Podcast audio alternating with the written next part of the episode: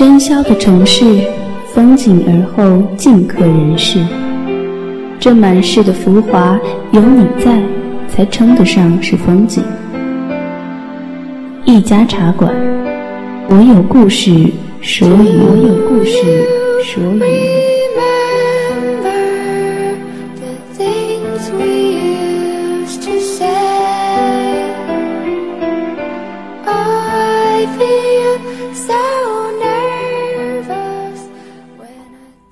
掸去你生活的尘埃，聆听我给你的温暖。这里是一家茶馆网络电台，我是浩然。有这样两个人，最开始我很爱他们，他们什么都对，他们就是规则。后来长大一点，我好像不爱他们了。我讨厌看见他们，讨厌听他们说话。他们给我的规则，我嗤之以鼻。高考志愿填三个，每一个都要离他们十万八千里。对，我就是要逃开他们。我发誓不愿重复他们的人生，不愿成为他们那样的人。可然后，对于越来越像他们的自己，我好像毫无抵抗能力，好像做什么都不对，做什么都充斥着他们的影子。再大一点，我开始接受，如果没有那样的他们，也不会有当下的我。好也罢，坏也罢，人生下来终归要先给个初始设置，有了这个初始，强化或修改才有意义。再大一些的时候，我知道，对，无论我离你们有多少个十万八千里远，我仍然感激，仍然爱你们。来自张小涵的，他不想让你知道的事。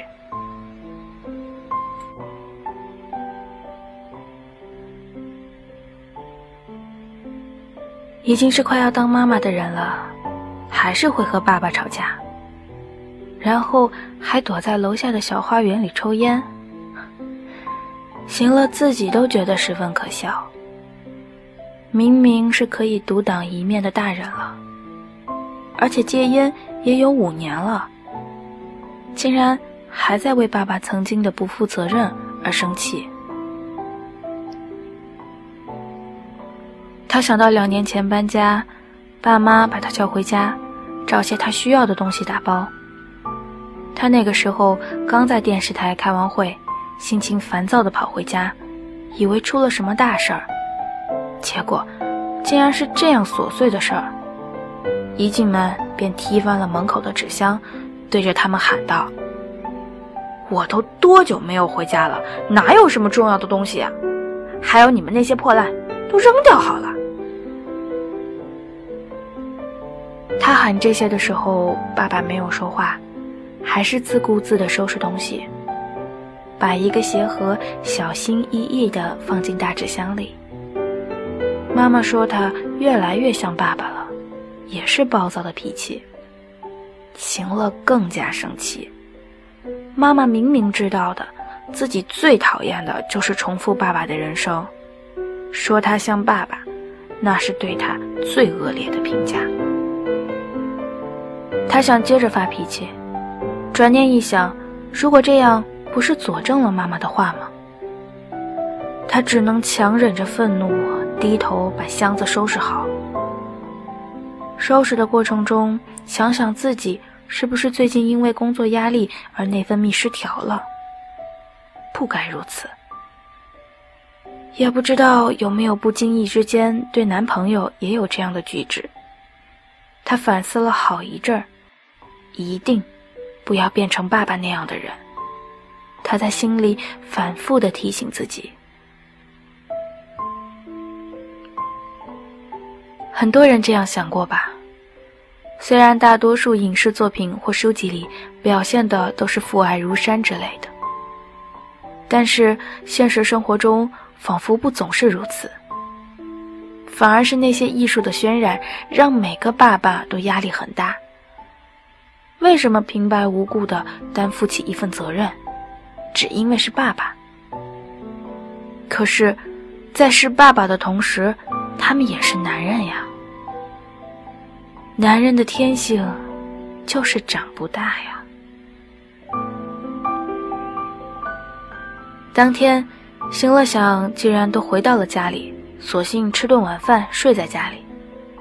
孝顺，在他看来，只是一句期末的老师评语。平时多积点小红花，在老师面前虚伪的表现两下，就能够得上这句话。亲情是责任的捆绑，和爱与不爱没有关系。毕竟出身是自己无法选择的，若是性格不合，成长起来相处不愉快，为什么偏要自己爱上这样一个人呢？他的心底对爸爸就是这样想的。可能是太久没有回家了，竟然对自己的床也开始不太习惯。爸妈在客厅看电视节目。他在房间里又是读书又是做瑜伽，脑子里却还是想着电视台那些破事儿，心神不宁的。为什么这样一点小事儿就要叫我回家？想到小时候发烧四十度都出现幻觉了，在异国他乡躺着也不敢告诉家里。他在幻觉中看到爸爸，从床上噌一下坐起来。冷静地说着：“我没事儿，我是不会给你添麻烦的。”外国男朋友看到这一幕吓了一跳，还以为中国人会有奇怪的功夫体质，常常中邪什么的。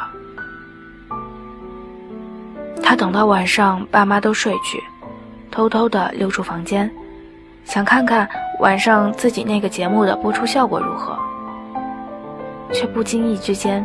瞥到那只大箱子，脑袋里突然冒出那个鞋盒，久久挥之不去。也不知道是出于好奇，还是单纯的睡不着，在已经变得空荡荡的客厅坐了一会儿，他并没有打开电视，反而倒了杯酒，蹑手蹑脚地走向那只大箱子。他蹑手蹑脚地拆开箱子的玻璃胶。拿出几样杂物，翻出那只鞋盒，趴在沙发背后，生怕别人发现他。鬼鬼祟祟地打开它，发现原来这就是爸爸的秘密箱。虽然在别人看来全是些无用的东西，里面有爸爸年轻时的记者证、各大活动的入场券、邀请函。还有一些大佬的风光合影，上面的签名已经有些斑驳，看得出他经常拿出来端详。他以为爸爸一向洒脱，不会做出这样有失身份的事情来。他看着，忍不住笑起来，想着爸爸已经是快六十岁的人了。没想到，还和个小男孩一样有个秘密箱。行乐的爸爸曾经是风头无两的电视主播，主持财经节目，认识不少商界大佬，是各种圆桌会议上的座上宾，各种社交场所的常客。后来认识的人多了，也动了自己做生意的念想。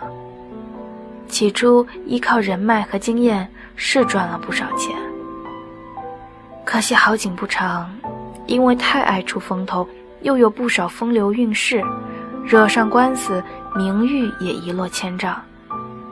所有的节目停播，这张脸彻底被电视台封杀，生意也很快就垮掉了。那些年是有些难熬的。或许是他怕行乐受到官司的牵连，只给了行乐一张机票，就让他飞到一个陌生国家读书。行乐语言不通，不认识任何人，全靠自己硬生生的熬下来。整整一年，他才见到妈妈。他去机场接妈妈，妈妈反倒变得脆弱，抱着他开始痛哭，说要和爸爸离婚。行了想，这样也好，吵了那么久，离了最好。反正他也是恨透了爸爸，特别是看着他情妇曝光的新闻在各大娱乐节目里滚动播出。那些不法勾当也是这个不省油的情妇爆出来的。可是能怪谁呢？作为爸爸，连自己的身体都管不好，能怪谁呢？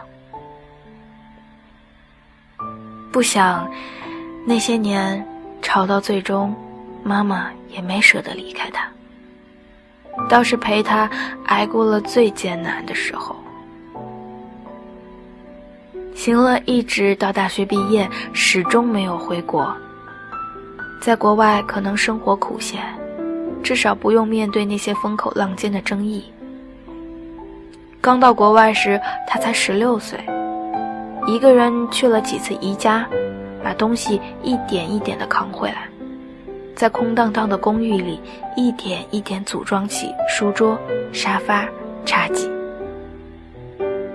到最后，他实在累了，想着不需要床了，潦草的买了一只床垫，睡了一年。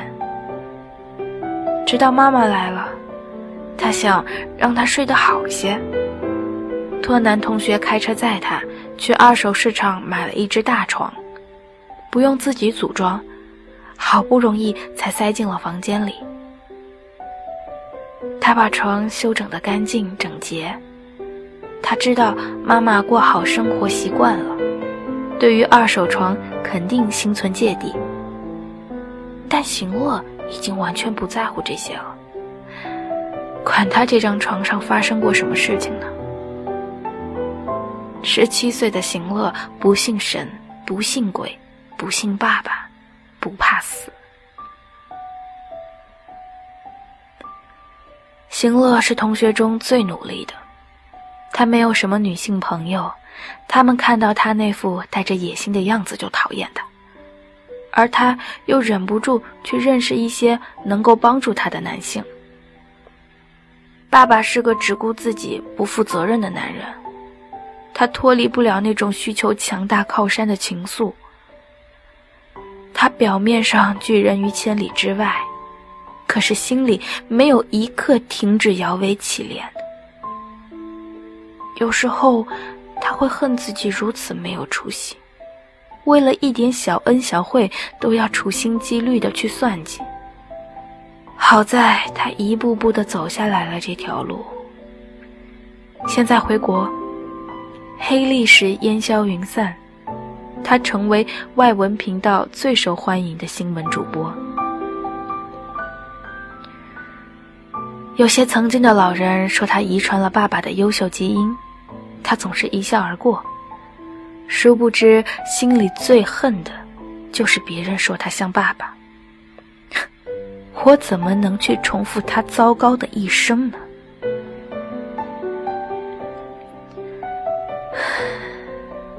星乐小的时候是个胆怯害羞的女孩，哪怕是春游去游乐场，也只敢选择旋转木马一类的项目。他从未想过，后来实习的时候主动要求去了战火纷飞的前线，一日复一日在战场上耗着，等待一个机会。最终被他活着熬到了，也因此一战成名。刚去战地的前几晚，他都不敢睡觉的，生怕一闭眼就是永远。后来实在支撑不住，哪怕一晚上周围全被夷为平地，自己都能沉沉的睡去，浑然不觉。他想，自己真的是不怕死的，反正都活成这样了，死了又怎么样？当时爸爸知道他去了战场，勃然大怒，打了几通电话，希望动用自己仅有的旧交情把他弄回来。当然，无果。后来他好不容易想办法打通了行乐的工作电话，行乐一接起来，爸爸就破口大骂，让他赶紧滚回来。行乐笑笑说：“你不过是嫉妒我做了你没胆做也没有能力做的事情吧？”连再见也没有说，挂断电话。第二天，他收到了爸爸的短信，很简单，两个字：“是的。”遗传就是这样奇怪。虽然可能不会爱，越是想要和他背道而驰，越是避免不了性格里的相似。更好笑的是，最相似的那部分，往往是最憎恨的部分。在国外读书的时候，为了更好的生活，恋爱也没少谈过。当初甚至为了一个实习的机会，也和报社的高层关系暧昧。他睡在异国他乡。一个已婚男子的大床上，看着窗外天一点点亮，狠狠地抓住床单，忍着没有哭出来。都是因为一个没有责任心的爸爸。所以，从拿到机票的那一天，他便明白，从今以后，只能靠自己了。他抚摸着自己的身体。从冰冷的脚腕到心脏，一点一点的升温。他感谢身体的每一个部分，多亏了这副好看精致的皮囊陪他支撑着活了下来。秦乐干了杯子里的威士忌，再去冰箱里拿新的冰块，又倒了小半杯，开了一盏小灯。煞有其事的继续看着鞋盒里的东西，这些都是爸爸风光时候的佐证。他记得小时候，爸爸跟他讲笑话。当时在香港，和一群每人上控制着十几亿的金融大亨，坐着加长宾利轿车去夜排档。每个人下车前都把西装衬衫脱掉。平整折起来放在车里，赤膊过去人山人海的夜摊吃海鲜，和那些混黑道的小混混啦、放学的学生啦、不如意的小白领啦，都是一样的抢桌分肉。散伙之后，大家就都穿起衣服，人模狗样的回到车里，各自告别回家。所以，人和人之间有什么不一样的话？就是一件衣服的差距。行了，这样想想，可能自己还是很像他的。他在江湖混了十几年，什么都没有，就置办了一衣帽间值钱的衣物。他很喜欢待在衣帽间里，他感觉只有那里完完全全属于他。汽水绿色的圆形地毯。以及故意做成好莱坞后台带着一圈球形灯的梳妆镜，每一件衣服他都精心挑选，轻轻地贴在他身上，成为他最亲密的战友，身体的一部分，野心的一部分。有时候趁男友睡着，他会去衣帽间里把衣服一件件归类。人和人之间有什么不同呢？我和爸爸有什么不同？也就靠着这些作为佐证了。他抽出一张大学的毕业照片，发现下面压着几封信，都是爸爸的情书，没有寄出去的，却没有一封是写给妈妈的。各种各样的女人，还有些现在依旧在线上的明星，也有可能有些在这些照片里。他小心翼翼地拆开信封，逐字看着这些已经过期的情感。爸爸的确是有才华的人。秦乐边喝着酒边揣摩其中的缠绵悱恻。记得自己十四岁，他最风光，拥有一辆加长林肯。每个同学都知道，行乐的爸爸在闹市区有一套公馆，他大摇大摆地左拥右抱，出入声色场所。有一次和行乐撞个正着，其实行乐是去堵他的，但是故意精心打扮，还叫上了关系甚笃的同学，在夜总会门口走来走去，虽然心里很害怕，脸上却做出一副驾轻就熟的淡然。就这样绕了几个小时，朋友耐不住性子要走，星乐说。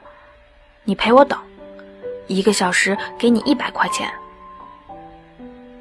对于十四岁的小孩来说，这是一个天文数字。于是朋友留了下来。过了十二点，爸爸才出现，一身酒气，牵着一个小明星，从加长林肯里下来。身边朋友赶快拍醒行乐，说：“哎，快看，这是你爸爸吗？”楼梯上的行乐迷迷糊糊地睁开眼，爸爸已经走到他的面前。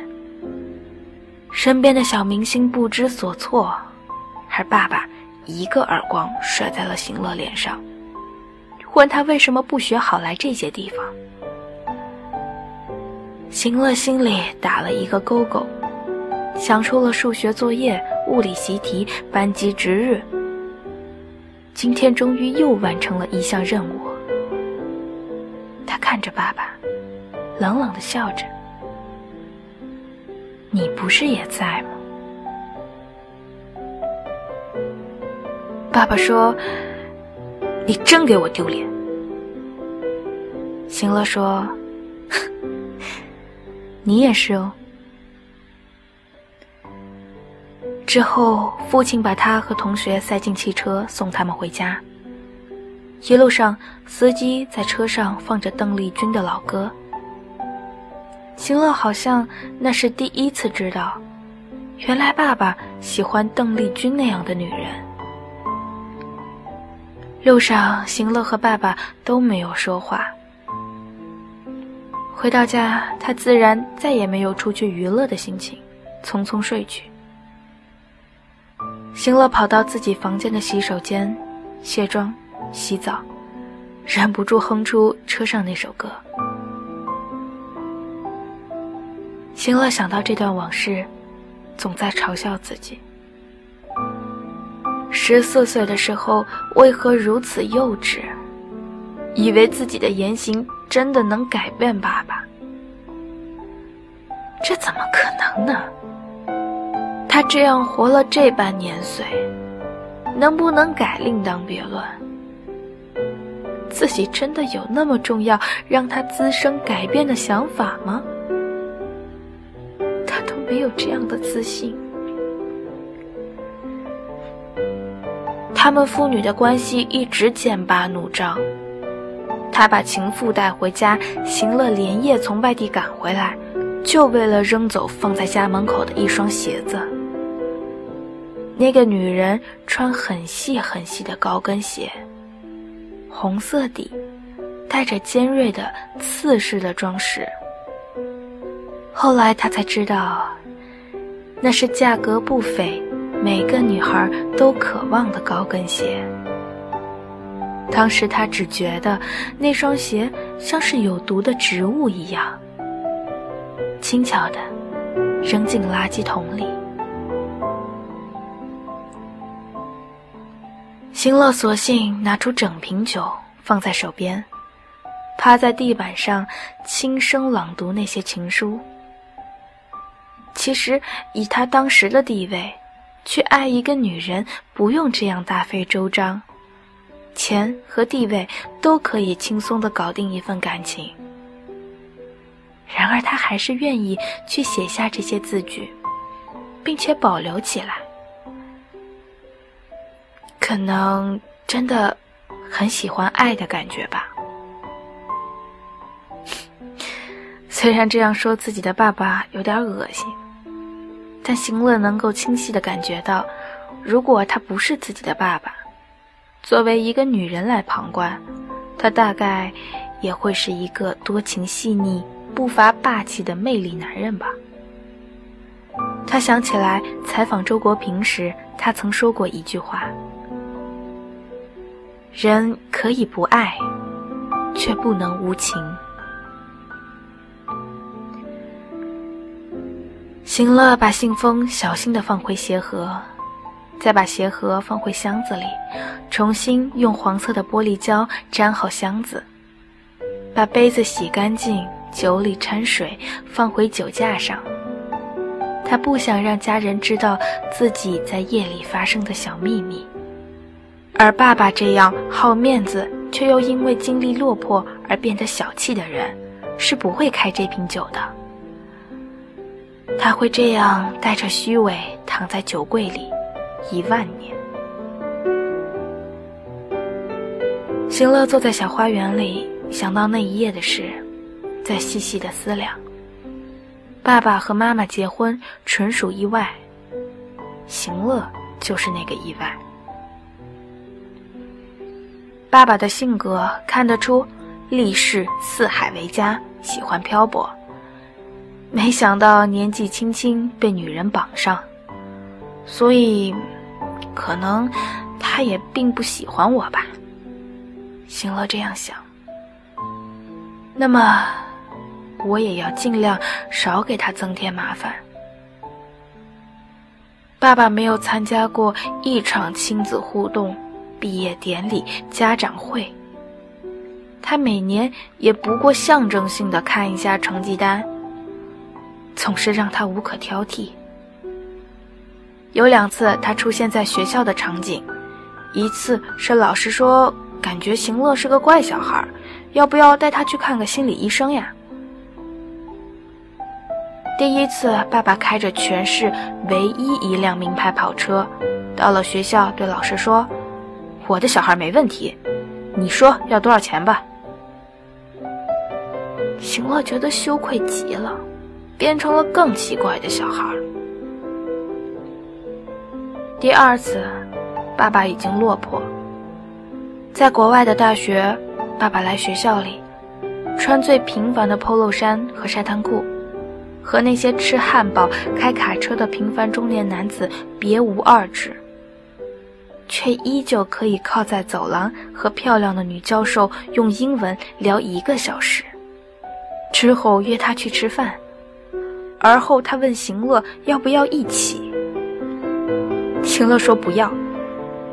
爸爸走到他的身边，在他耳边耳语了几句，说：“不要看教授年纪轻轻，但他是你们的年级主任，和他搞好关系有好处。”行乐讽刺地回他：“你和他搞就好了，我的事我自有办法。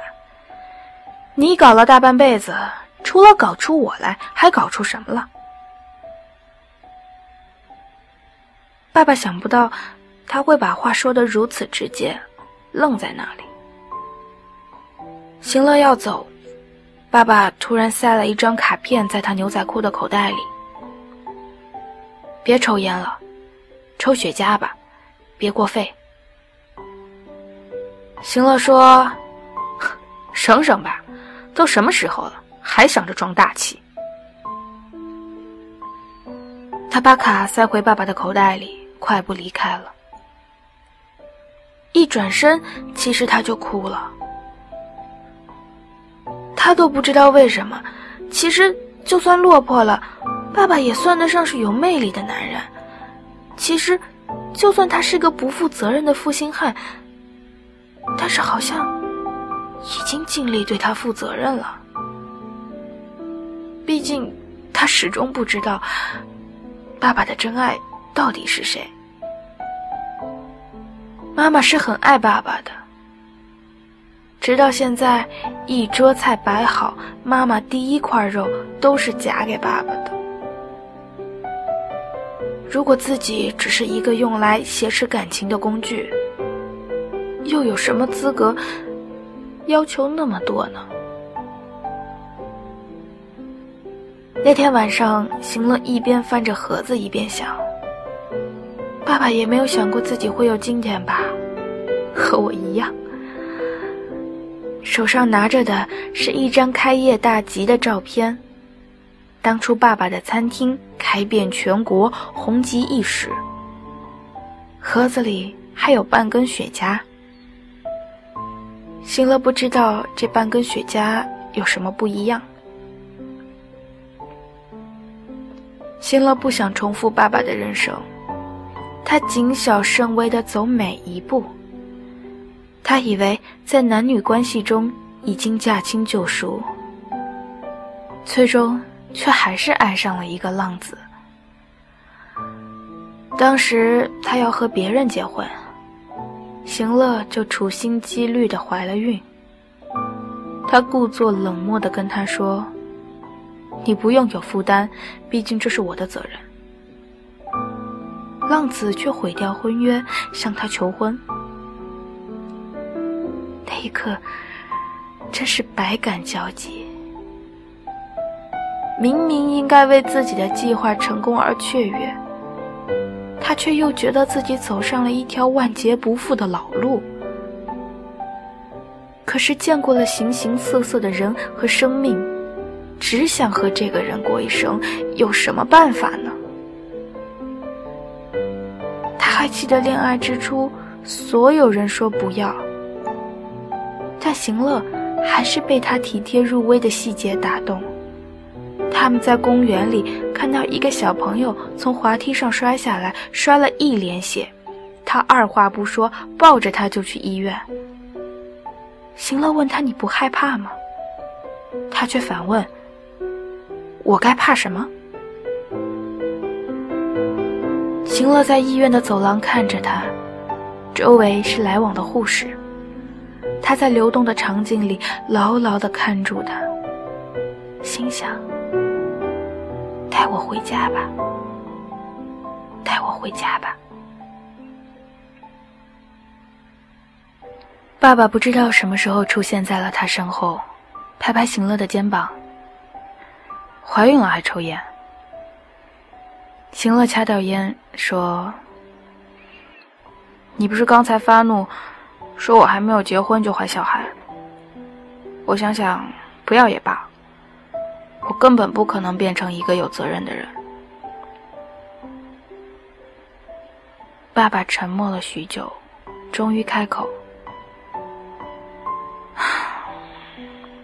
不要抽烟了，小孩生下来，大不了我来看。”行了，抬眼看他。你连自己的小孩都养不好，何况别人的？他看着行乐，憋了半天说不出一句话。最后问他想吃什么，要去买菜。走了两步，回头跟行乐说：“就当我欠你的。我这辈子干过很多的混蛋事儿，但是最骄傲的就是生了你。”接着，他回头继续向着小区外面走。行乐看着他的背影，看着看着，就哭出来。背影，果真是马戏团的后台呀！不知道你们有没有听过这样一种说法：每个人都是一个马戏团，脸是舞台，脊梁是后台。小丑从圆筒中钻出来，大象低头吃香蕉，尾巴赶着苍蝇，狮子在发臭的笼子里睡觉。后台总是承受着过分狂欢之后冗长落寞和不为人知的丑陋，可是偏偏是这个与他生命息息相关的后台，让他心酸。他记得第一次抽烟被爸爸发现，他在房间里点了一根雪茄。那时他已经自己赚钱。他坐在对面，拿出香烟，示威似的点起来。爸爸说：“女孩子怎么能这样？”行乐说：“因为你是我爸爸呀。”接着，也是沉默了很久。行乐说：“你为给我缴学费，卖掉那台法拉利，我以后赚钱给你买回来，算是你生我养我，我欠你的。”爸爸什么都没说，剪掉了雪茄。其实行乐始终都没有能够脱离这个范例，他的努力也好，叛逆也好，不过是想让他再多看他一眼。很可惜的是，因为爸爸没有长大，他也始终没有长大，两个人只能在不会表达的关系里僵持着。不知道哪个笨蛋说的，女儿是爸爸上辈子的情人。明明爸爸是女儿上辈子的冤家吧？行乐想到，告诉男朋友怀孕的第二天，她也在整理一个小盒子，锁进了抽屉里。行乐从身后抱住她，问她：“这是戒指吗？”男友反身抱住行乐，说。你怎么怀孕了还这样瘦？行了又问：“这是戒指吗？”男友说：“未来的还在外面，这里不过是一些不值得一提的陈年往事。”行了抱住他的脖子，亲吻他的眼睛。行了从小区的花园向家里走。擦干了眼泪，他想：爸爸快六十岁了，最多还能开十年的车，还是要帮他把法拉利买回来，就让他做一辈子男孩吧，算我欠他的。